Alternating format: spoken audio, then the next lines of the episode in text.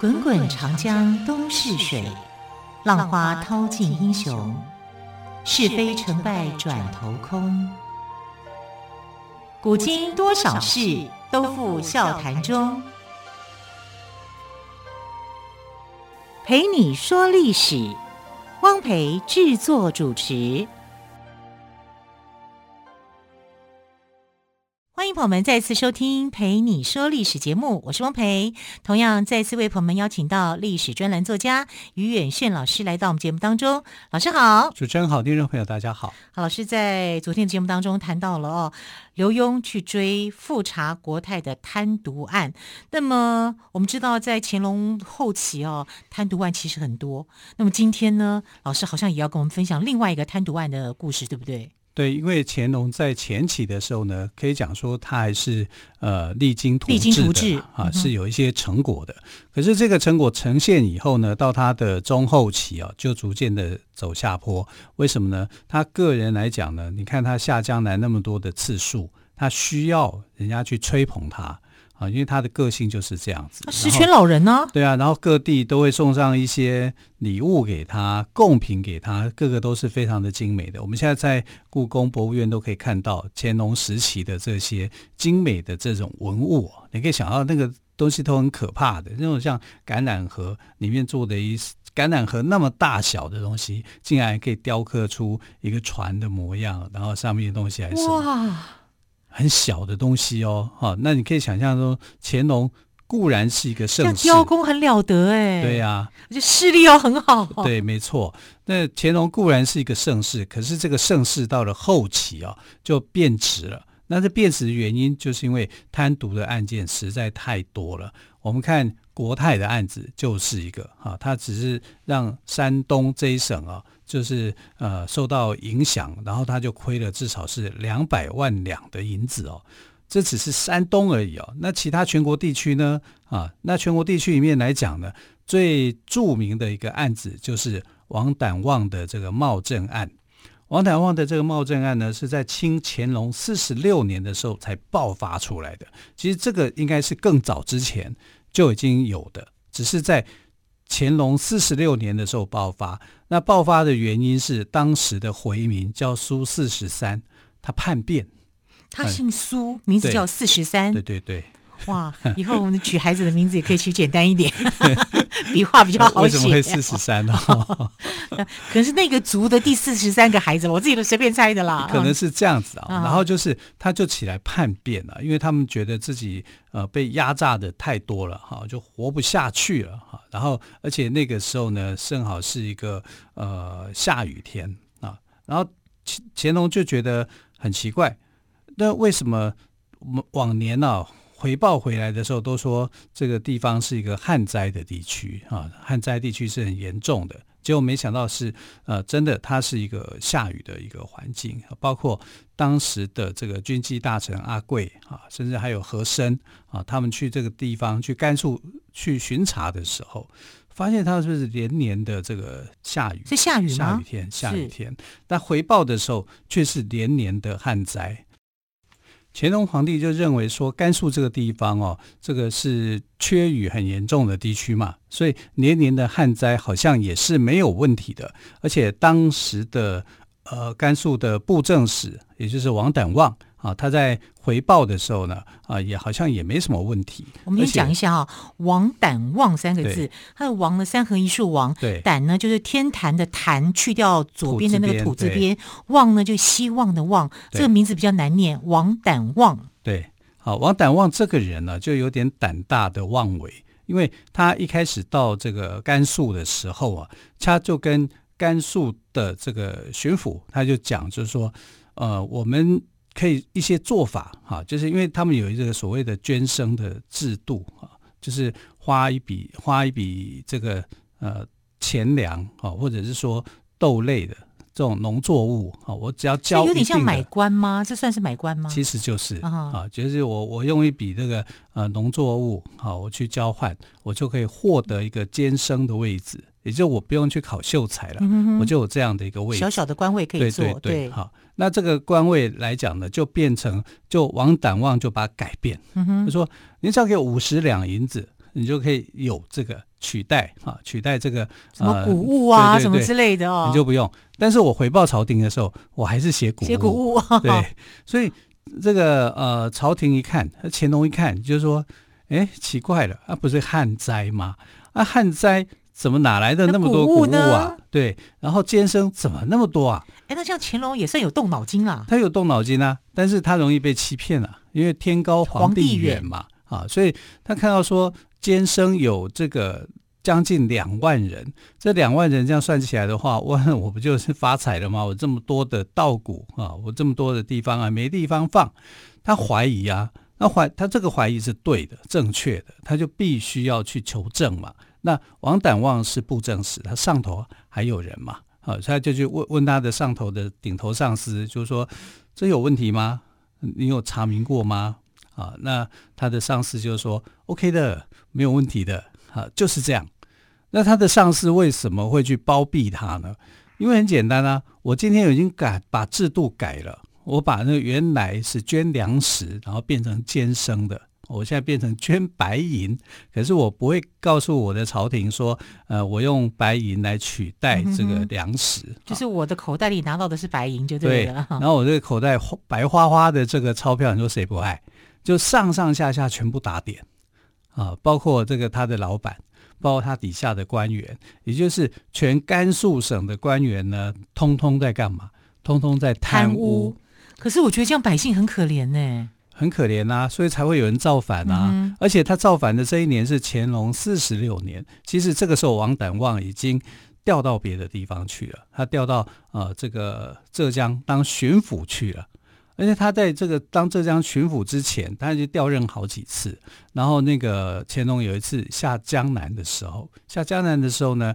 就他下江南要很多的，他真讲究排场，很多钱。嗯、就王胆旺一人，他就可以出到五十万两的白银。哇，那乾隆不会怀疑吗？怀疑、啊、你一个官怎么会有这么多的钱？是啊，他的确怀疑他，怀疑他，所以才开始就说要开始去调查这个人。嗯哼，啊，然后再加上阿贵啊，他到甘肃去回报说，甘肃下大雨啊，就让他非常非常的怀疑说，这个人是不是有问题？因为他因为他们当初连年都跟乾隆说甘肃是旱灾，对。但阿贵去查，哎，甘肃下大雨，对。啊，所以其实甘肃不太不太容易下雨，但在那年他就真的刚好碰到下大雨，对。对，所以他就觉得很奇怪，这跟他所得到的这些资料就不符合，而且很多地方这样兜起来都不拢。那都不拢的时候呢，而且。乾隆在意的是那个时候，他要他去呃管那个钱塘江的那个水患的一个问题，他也没有处理好，所以他就觉得这个人是不是能力上面有问题，就往上查，往上查以后才发现说真的是有问题的。这里面你看，它光是这个茂賑案，所谓的茂賑案就是茂领赈灾款项。哦，茂賑案，茂、呃、就是茂领的茂。对对对，因为你不管是旱灾水灾，你都需要朝廷去赈灾嘛、嗯，他都会给你一笔钱嘛，这笔钱都很贵的，很很多的啊，就是几十万两的银子，几十万两银子也不见了，然后监生的权他也收了一大半了。你说这个他是不是贪得很离谱？而且他把整个省都卷进来，整个省都卷进来的时候呢，就你这个你就不敢，很多人就不敢去爆发这件事情，不敢去捅穿他，因为一捅穿他，所有人都没命啊，对不对？连他的老板，连他的这些什么都会被牵连的啊。所以王胆旺这个人胆大妄为，可是你知道他的父亲叫王师啊，师父的师，却反而是他是一个非常清廉的人啊，又记。这个名声很好的人，就没想到说自己出来的儿子啊是这么样的贪渎妄念那么多。那乾隆呢想到说这个人有问题，我要想办法要去治贪，好查个水落石出。结果我们通常来讲都是用清官去查贪官嘛，当然呢、啊，他是贪官去查贪官。那会不会是乾隆不知道呢？乾隆早就知道。那他为什么会找贪官去查贪官呢？他认为他有能力吧？或许是知道、那个哦，因为他贪心，他知道他的漏洞要怎么查吗？或许是这样啊，所以他找了李世尧、嗯、啊去查这个王胆旺，还有和珅。和珅那个时候不是贪官啊，嗯、李世尧是，李世尧还是被和珅给抓到的。哦，啊、呃，所以你看这影响和珅有多大？就是因为和珅就认为说李世尧这样的贪官，结果皇帝后来反而还重用他，对，高高举起，轻轻放下，对，啊，只要没有触及到皇帝的核心利益的话，什么事情都好谈。啊，这就造成和珅会变成巨贪，价值还有就是价值观的价值观就变了。对啊，不然和珅之前他其实是一个看起来是一个非常清廉正直、对，而且文武双全、文武双全的人。对，他的确是这样。虽然很多人讨厌和珅，但我必须要在这一点上面啊来跟他讲：二十岁以前的和珅令人敬佩。嗯哼，啊，他是一个励志的少年，就十大杰出青年那种感觉。啊，三十岁以后的和珅，哎呀，真的是越来越糟。啊，就是因为他已经升迁的越来越快了嘛，就会这样子。但你看，这就是贪官去治疗、去去防治贪官，这个是莫名其妙的一件事情。那我们再来看，就是呃，他最后是不是查的水落石出？那当然是，因为他们太有本事了，他也知道说这个王胆旺、王胆旺这个事情一一碰了以后，就是整个省的人都全部有问题了啊，包括之前的这个。呃，甘肃的巡抚啊，啊，还有他自己在位的这这些官员啊，大大小小的官员，全部被牵连。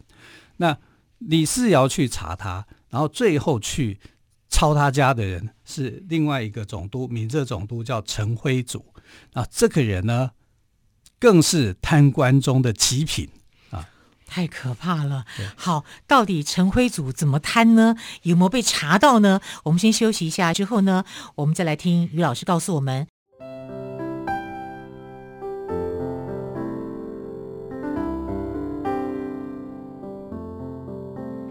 听见台北的声音，拥有颗热情的心。有爱与梦想的电台，台北广播 FN 九三点一。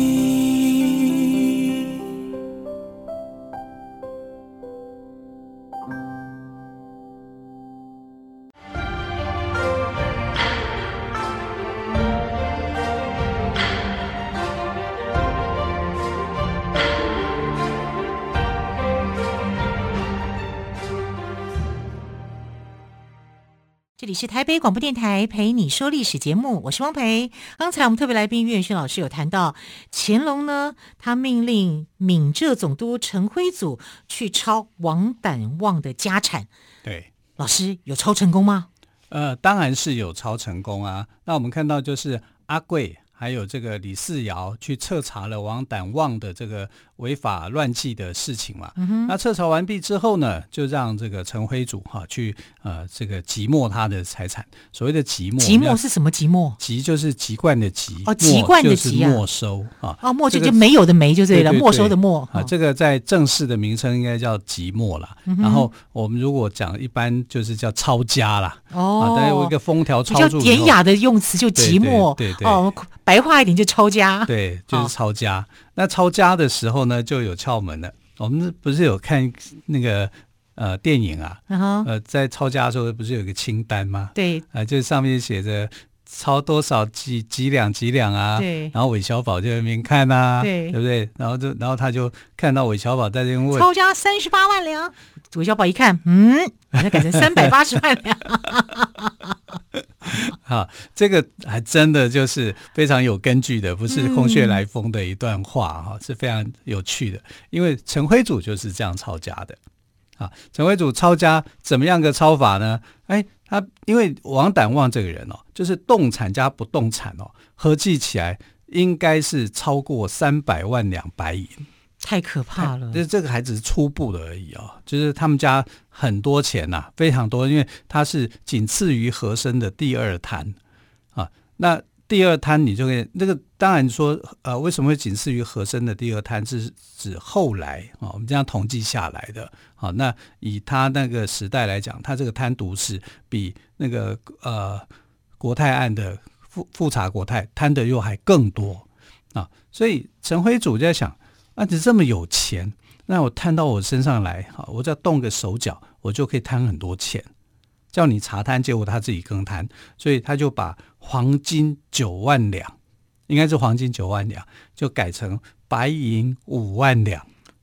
哎呦，那，那中间的差，这个 都在自己口袋里了。对呀、啊，这边一差，哇，差好多。白银跟黄金不能比啊，当然啦，对不对？黄金的价格高嘛，嗯、白银价格是比较低嘛。然后一些古董啊，字画啦，呃、字画啦，一些什么东西啊，它就会好的就比较名贵的啦，就自己放在自己家中。对，比较平常的、比较一般的就。缴交回国库，对对对，缴回国库。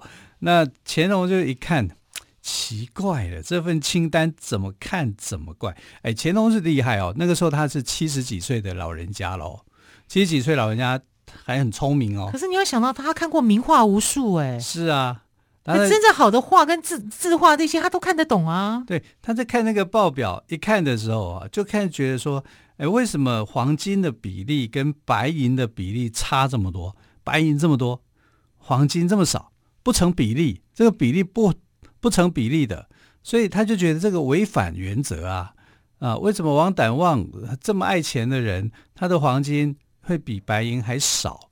他觉得很奇怪啊。然后再来一个奇怪的是，他送的这些古董字画都很平常啊，没有什么名家的作品啊啊！这是他的品味难道这么差吗？都只是一些凡品，没有一些很好很棒的作品啊！除非他这个人不识货，不然的话，好像也不太可能是这样。那其实重点是什么？因为陈辉祖把好的作品都收起来了。哦，我如果是陈辉祖的话，我可能会放几个精品啊，留留着，这样才不会被。如果是我的话哦，我会用比例原则。对，比方说呢。八成给皇上的哈是精品，两成呢就是一般的平常的东西，这样皇上也会觉得说应该的。你可能比较不会起怀疑，对，比较不会被怀疑吧？你自己再留一点精品，也够你用的了吧？他一定是看到精品说：“哎呀，这个我要，这个摆我家，这个摆我姨太太家，这一摆贪念太重了。”对，所以你看他不管是金银也好，珠宝也好，我都要，就这样。对，字画也好，他就反正这么多。啊，你这么多，结果被皇帝给看破手脚，啊，看破手脚以后呢，就反而又找了另外一个人去监察他，去去办他，结果一办就发现陈辉祖贪渎，啊，你要去反贪，你要去抄人家的人，你这个人呢，反正又是一个贪官，这奇怪，莫名其妙，怎么会发生这么多的事情？一个王胆旺的案子牵扯到这么大，全省的人都在贪污。啊，然后全部的官员啊也涉涉及在这里面。你看这个叫你去抄个家，你也贪污，这怎么一回事啊？啊，对这个乾隆来讲，有这么贪吗？有需要这么贪吗？说真的讲，他们就会这么贪啊，因为这个一改动一个东西，我只要动动手脚，有人查得到吗？我不说，你不说。谁查得到？嗯啊，只是他自己做的太过分，我觉得是他自己是做的太超过了，对，太超过了。要不然的话，贪念太重，对，其实是很难查。所以人家讲说，佛家讲的贪嗔痴三毒嘛，你中了这个毒以后，你想要回头啊，恐怕都很困难。那我看乾隆从四十六年以后，他的这个晚年的生活，晚年的官场的这个状况，真的是改变的非常非常的大。几乎就是讲啊，这个盛世是所谓的饥饿的盛世，这是外国人评价的啊。因为呃，后来他用饥饿的来形容清朝，对对啊，因为他看到的清朝的这个老百姓是民不聊生的，是肚子饿的、扁扁的，少数官员不像他们的英国的这些一般的民众，肚子都是大大的，像我这样子大大的、胖胖的、健健康康的，所以他会觉得。你们中国的这些所谓的盛世，竟然是让老百姓去饿肚子，这是让外国人是很不了解的啊！所以马加尔尼在这个呃来中国的时候，他没有成功嘛，因为觐见的关系，他要他们双脚跪下啊。但是他们就是说我见我们的国王乔治三世的时候，我都只是单脚跪哎，你现在你们叫我双膝全跪。啊，他没有办法做到，没有办法做到，以后就被赶走。赶走以后呢，他就在中国去游历啊，就看了说中国的一些景色，然后就发现中国不过就是一个纸老虎啊，嗯、然后呃，这个纸老虎，这个所谓的康雍乾的盛世，在这个时候所呈现出来的，其实用三个字来形容，就是饥饿的。的那我们看这个乾隆的后期哦，那像王胆旺的事件所牵引出来的后来的陈辉祖的事情，那陈辉祖呢，一开始他也想要放过他。啊，觉得说他还是有用的哈，就乾隆一开始也想放过陈辉祖，对对对，那不过就是贪嘛，改一个数字嘛，你把它纠正回来就好了嘛，啊、嗯，但是呢，其实你之所以会贪，就是因为你本性就是贪，嗯，你不是只在这件事情贪的，你在别的事情，在你的任内也贪，所以一开始他是判他。斩监候，对，对不对？对，不是斩立决。对，啊，就斩监候哈，就是说给他一个自新的机会。机会。但是所有的，你看他本来是这个闽浙总督嘛，所以闽浙这边的官员全部投诉他贪赃枉法。也就是说，你之所以会贪王胆王胆旺的这些钱，不是从现在开始，因为你在闽浙总督的任内，你也是贪渎啊，所以。乾隆接到这个线报以后，接到这样的一个投诉以后呢，他就开始去哈、就是重新去思考。他觉得你跟王胆旺呢，基本上就是同样的人啊，所以这个罪无可逭呐、啊，所以呢就判他死刑了啊，就斩立决了啊，你就你没有活命的机会啊。但其实是没有判他斩立决啦，是让他们去自尽啊，你们就去自自我了断吧。啊，就这两个人就后来就死了、嗯、啊。但是呢，呃，乾隆朝开始的这个贪渎的风气没有停止啊，一直延续到后来就越来越贪了，整个国家的国运啊，就慢慢开始走下坡了。走下坡了，贪官太可怕了，完全影响了一个国祚，真的是。好，所以呢，呃，在乾隆晚年呢，贪官比清官还多，也就让乾隆的盛世带着遗憾跟污点。不过呢，自从这个陈辉祖哦跟王胆旺被判处死刑，应该是说他们自尽了哦。那么老百姓好像还编了一首歌谣，还蛮有意思的。昨日抄人家，今日被抄家。